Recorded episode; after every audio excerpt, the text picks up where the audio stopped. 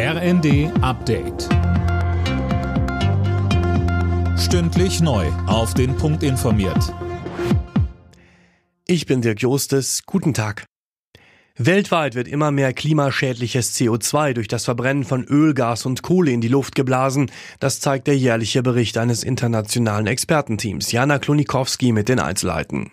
Für dieses Jahr erwarten die Forscher ein Rekordhoch bei den fossilen CO2-Emissionen von knapp 37 Milliarden Tonnen. Das ist ein Plus von gut einem Prozent im Vergleich zu 2022.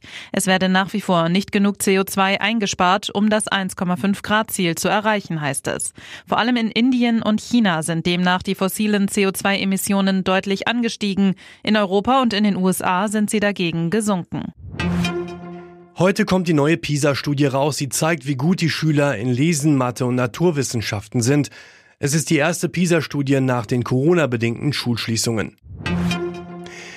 Der Krieg zwischen Israel und der Terrororganisation Hamas beschäftigt heute auch die EU-Innenminister. Sie beraten, welche Folgen das für die Sicherheitslage hat. Zuletzt hatte der Verfassungsschutz in Deutschland vor einer erhöhten Anschlagsgefahr gewarnt.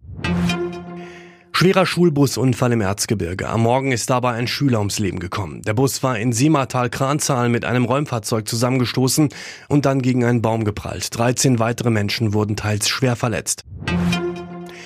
Die deutschen Fußballfrauen können heute einen wichtigen Schritt Richtung Olympia machen. Mit einem Sieg in Wales stände das DFB-Team sicher in der Nations League Finalrunde.